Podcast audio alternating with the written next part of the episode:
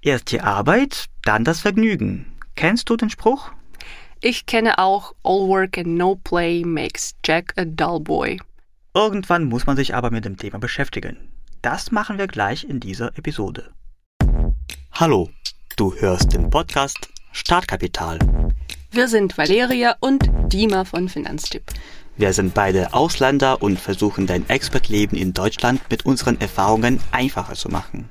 Und damit du nichts verpasst und auch nichts aufschreiben musst, wenn du zuhörst, haben wir die wichtigsten Begriffe und Links in unseren Show Notes und in unserem Finanztipp PDF gesammelt. Die Show Notes findest du in der Episodenbeschreibung direkt bei Spotify, Apple Podcasts oder wo auch immer du uns zuhörst. Wenn du Infos zu allen Episoden auf einmal haben willst, dann lade unser Finanztipp PDF runter. Das findest du auf finanztipp.de slash podcast. Spaß beiseite. Wir sprechen heute über die Arbeitswelt in Deutschland. Was ist das allererste, was man machen muss, wenn man nach einem Job in Deutschland sucht? Wir empfehlen dir zuerst zu prüfen, welche Chancen du in Deutschland hast. Dafür gibt es eine spezielle Webseite, die Make It in Germany heißt. Den Link gibt es natürlich in unserem PDF. Dort kannst du ganz einfach herausfinden, welche Regeln für dich gelten und welche Unterlagen du brauchst. Vor allem erfährst du dort, ob du ein Visum brauchst, um in Deutschland zu arbeiten. Wenn du aus der EU, Schweiz, Liechtenstein oder Norwegen kommst, brauchst du kein Visum. Kommst du aus den USA, Kanada, Australien, Südkorea, Israel, Japan oder Neuseeland, kannst du hier drei Monate ohne Visum bleiben, kannst aber noch nicht arbeiten. Dafür brauchst du eine Aufenthaltserlaubnis. Alle anderen brauchen von Anfang an ein Visum. Diese zwei Begriffe verwechselt man oft, Visum und Aufenthaltserlaubnis. Das Visum ist bloß die erste Stufe auf dem Weg zur Aufenthaltserlaubnis. Genauer erklären wir das in unserem PDF. Da sind auch andere Typen von Aufenthaltserlaubnissen aufgelistet und kurz erklärt. Wie dem auch sei, du brauchst ein verbindliches, also ein sicheres Jobangebot. Sicher ist sicher. Bedenke auch, dass der ganze Prozess Zeit in Anspruch nimmt. Zum Beispiel im Vertrag steht, dass du im März beginnen sollst. Aber du hast noch nicht alle Formalitäten mit deiner Aufenthaltserlaubnis erledigt und kannst noch nicht starten. Dein Arbeitgeber sollte dann bereit sein, etwas zu warten. Wenn du einen Hochschulabschluss hast, der in Deutschland anerkannt ist und andere Voraussetzungen erfüllst, zum Beispiel genügende Deutschkenntnisse hast, kannst du ein sechsmonatiges Visum zur Arbeitsplatzsuche beantragen und vor Ort in Deutschland nach einer passenden Stelle suchen. Dabei musst du aber nachweisen, dass du genug Geld für diese sechs Monate hast. Bei manchen Berufen ist es sogar eine Pflicht, dass du deinen ausländischen Abschluss anerkennen lässt, zum Beispiel bei Ärzten, Architekten und anderen reglementierten Berufen. Geh auf anerkennung-in-deutschland.de, um mehr zu erfahren. Na gut, dann ist die Frage, wo sucht man denn nach einem Job? Du kannst wieder auf Make It in Germany gehen und da Stellenausschreibungen speziell für internationale Fachkräfte finden. Außerdem kannst du die Webseite der Bundesagentur für Arbeit benutzen oder große Stellenbörsen wie Stepstone, Indeed oder Monster. Auch Business-Netzwerke wie LinkedIn oder Sing können sehr nützlich sein. Oder wenn du schon weißt, dass du nur für ein bestimmtes Unternehmen arbeiten möchtest, kannst du natürlich direkt auf der Seite von diesem Unternehmen schauen.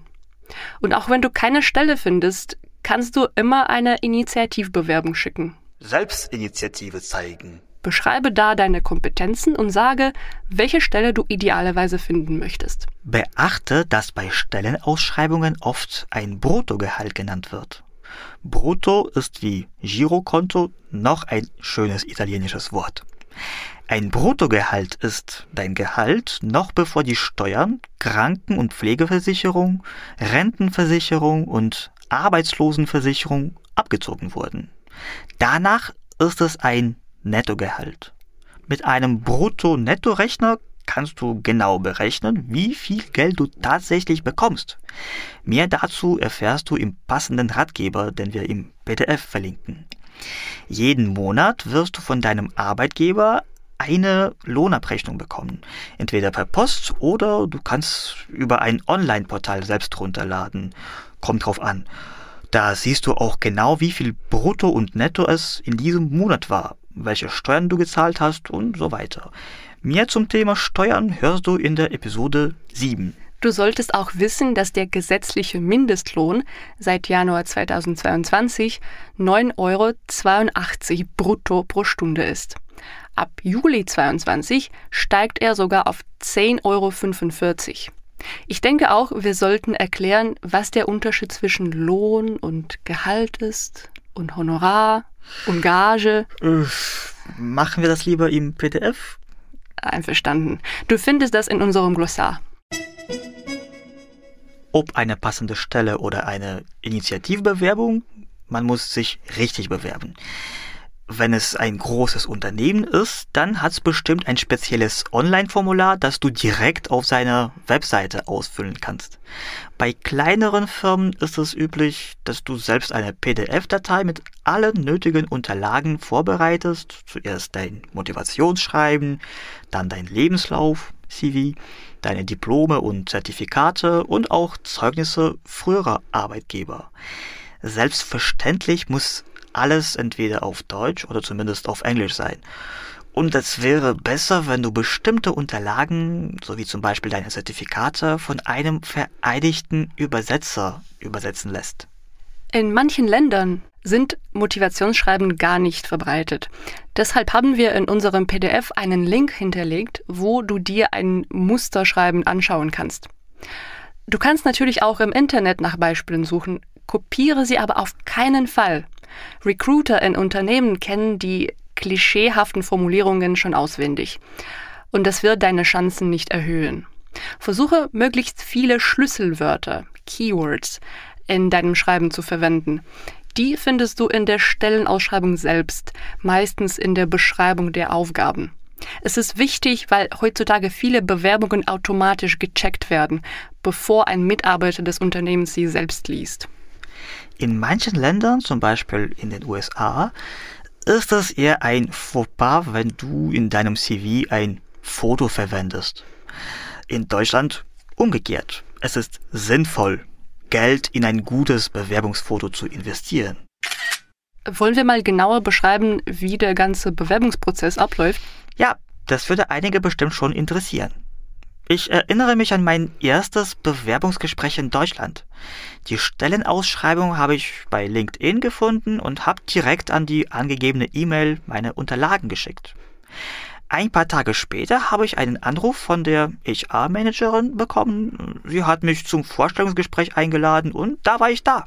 Offiziell angezogen. Mit einer Mappe in der Hand und bereit, alle Fragen zu beantworten. Ja. Ich habe meinen Lebenslauf noch extra ausgedruckt und zum Gespräch mitgenommen. Nach meiner Erfahrung hatten alle Recruiter meine Unterlagen schon dabei. Aber es schadet nie, sie auch mitzubringen. Das ist eine Höflichkeitssache. Also ich kam 15 Minuten früher und musste deswegen noch ein bisschen in der Lobby warten. Punkt 13 kamen zwei Managerinnen, die mich dann in den Gesprächsraum eingeladen haben. Hast du dann nervös weggeguckt oder wie empfohlen Augenkontakt gehalten? Äh, beides. Obwohl ich damals schon wusste, dass den Blickkontakt vermeiden in Deutschland unhöflich ist. Welche Fragen haben sie dir gestellt? Ja, all die Klassiker. Erzählen Sie uns über Ihre Arbeitserfahrung. Warum möchten Sie ausgerechnet bei uns arbeiten? Und haben sie dir die nervigste Frage gestellt?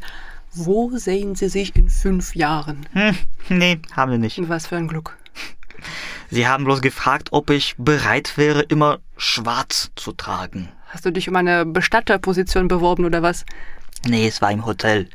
Ich wollte da als Rezeptionist arbeiten. Das war noch in der Vor-Corona-Zeit. Wie gut, dass sie dich nicht genommen haben, sonst hättest du jetzt wahrscheinlich keinen Job mehr. Hallo? Entschuldigung, was heißt nicht genommen? Zwei Wochen später habe ich ein Jobangebot per E-Mail bekommen. Aber schwarz ist nicht meine Lieblingsfarbe, also habe ich abgelehnt. Wenn du es aber annimmst, kriegst du normalerweise, jetzt nicht du, Dima, ne? Im Allgemeinen, kriegst du normalerweise den Vertrag per Post, musst ihn dann unterschreiben und eine Kopie wieder per Post zurückschicken. Na gut, du hast ein Jobangebot bekommen. Glückwunsch. Was nun? Welche Vertragstypen gibt's und worauf solltest du achten? In Deutschland gibt es befristete Verträge. Sie laufen nur eine gewisse Zeit, also haben eine Frist, ein Enddatum. Und unbefristete Arbeitsverträge ohne Enddatum. Ohne Sachgrund kann dein Arbeitsvertrag auf höchstens zwei Jahre befristet oder innerhalb von zwei Jahren maximal dreimal verlängert werden. Ja, das ist schwer. Zum Beispiel, dein Arbeitgeber bietet dir eine Befristung von zwölf Monaten ohne Sachgrund an. Danach folgt ein anderer befristeter Vertrag über sechs Monate. Schließlich kommt noch eine Verlängerung von sechs Monaten. Damit ist die Höchstdauer von zwei Jahren bei zwei Verlängerungen erreicht. Der Arbeitgeber darf nicht mehr ohne Sachgrund befristen. Naja, Valeria, was ist aber ein Sachgrund? Am besten erkläre ich das wieder an einem Beispiel. Zum Beispiel möchte eine Kollegin sechs Monate in Australien verbringen, indem sie ein Sabbatjahr macht. Das Sabbatjahr ist eben ein Sonderurlaub. Der Arbeitnehmer nimmt sich eine längere Auszeit, behält seinen Arbeitsplatz, kriegt aber kein Gehalt. Während der Mitarbeiter das Leben genießt, braucht der Arbeitgeber einen Ersatz. Eben einen Ersatz oder anders gesagt eine Vertretung. Wenn du eine Mitarbeiterin im Mutterschutz oder im Sabbatjahr vertrittst, ist es für deinen Chef ein Sachgrund, für die Verlängerung deines befristeten Arbeitsvertrags. Mit einem Sachgrund kann die Gesamtdauer von maximal neun Verlängerungen sechs Jahre erreichen. Wenn du zwei Jahre lang einen befristeten Vertrag ohne Sachgrund gehabt hast, kannst du im Normalfall mit einem unbefristeten Arbeitsvertrag rechnen. Und jetzt eine kurze Zusammenfassung.